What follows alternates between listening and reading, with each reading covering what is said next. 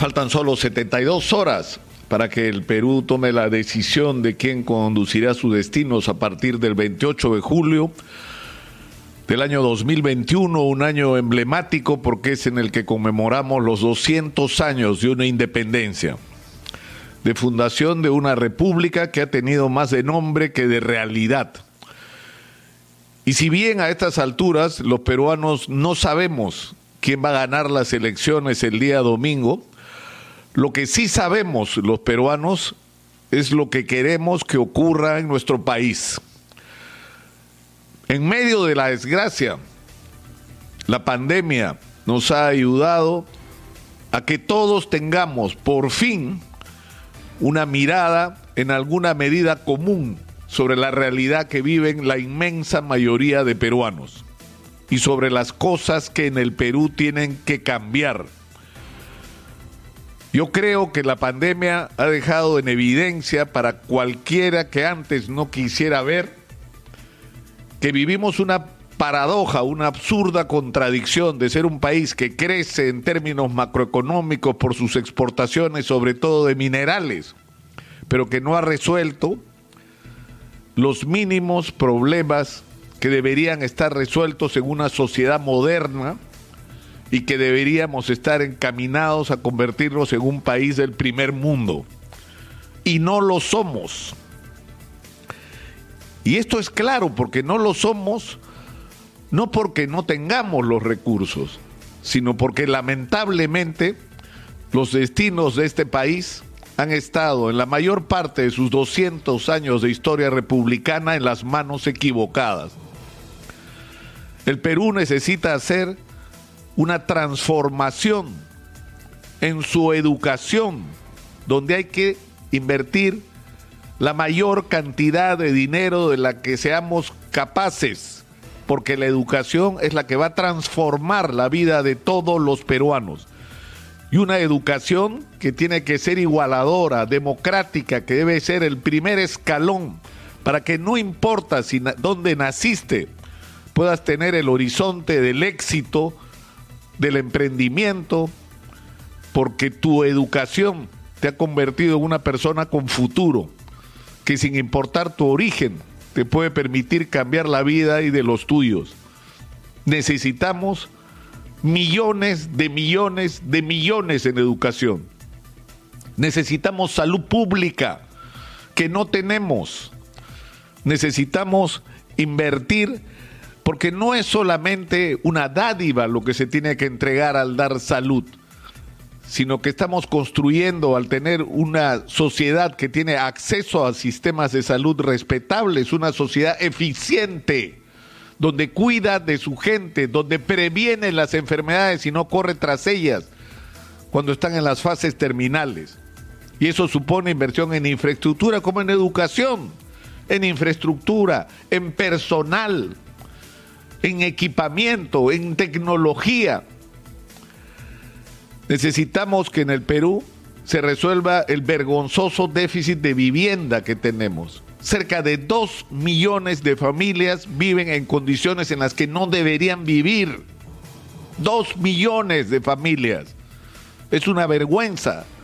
Es una vergüenza que cerca de 8 millones de peruanos no tengan servicios adecuados de agua potable y de alcantarillado en un país donde estamos diciéndole a la gente lávate las manos y un porcentaje enorme de nuestra población no tiene acceso al agua potable de manera adecuada. Eso tiene que cambiar y eso puede cambiar.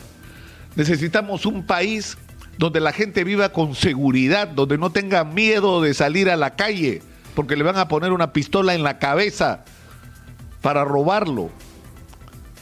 Y esto ocurre no solamente por las deficiencias, la falta de atención, el abandono que ha sufrido nuestra Policía Nacional en las últimas décadas, sino por la profunda crisis que hay en nuestra juventud, que en muchos casos, carente de oportunidades, termina arrastrada al mundo del delito. Necesitamos invertir acá también, por supuesto, recursos, pero también educación. Necesitamos dar un trato justo a nuestros jubilados Necesitamos una profunda reforma del sistema de pensiones pensado en la gente, y no en cómo a través de acumular fondos de los pensionistas pueden hacer dinero otros distintos a los pensionistas. Necesitamos que la gente tenga acceso al crédito, que no ocurra esta situación absurda donde un país donde hay dinero, la posibilidad del pequeño empresario, del emprendedor, de las personas comunes, sea imposible o sea un crédito prácticamente agiotista con tasas de interés usureras. Eso tiene que cambiar. El dinero tiene que ser accesible a la gente para que con tasas de interés razonables la gente pueda construir su futuro. Necesitamos ser un país integrado con carreteras, puentes, ferrocarriles, un país con reservorios que te resuelvan el problema de la, de la, estacionalidad de la agricultura, que le den agua potable a la gente, que te permitan generar energía y que además este acceso al agua te permita explotaciones mineras y todo lo que quieras hacer, y no solo en agricultura. Hay muchas cosas que no es que quisiera, porque esto que estoy diciendo no es un sueño, esto es absolutamente posible. Nuestros recursos se han multiplicado en las últimas décadas y resulta vergonzoso y lamentable que habiéndose multiplicado esos recursos, nada de esto se haya hecho como debió hacerse. Y no se ha hecho porque no se ha gobernado en función del interés de los ciudadanos y poniéndose como objetivo un horizonte a dónde diablos queremos llegar como país. No tenemos un proyecto de país. La minería es nuestra principal fuente de ingreso, pero se va a acabar. Y lo que tenemos que hacer es explotar esos recursos de la manera más inteligente para construir el futuro de nuestros hijos y de nuestros nietos. Cuando ya no haya mineral o cuando el mineral no tenga el valor que tiene hoy en el mercado mundial, porque eso también va a cambiar.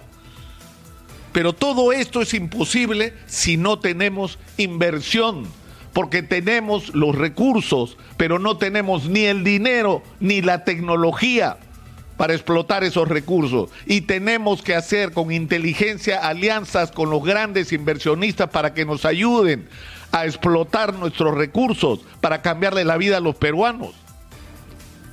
No hay que tenerle miedo a la inversión, deberíamos la, campaña electoral debería ser una competencia en que qué candidato le ofrece mejores oportunidades al inversionista para que vengan al Perú, inviertan su dinero, ganen una utilidad razonable, pero sobre todo nos permitan transformar la vida de los peruanos.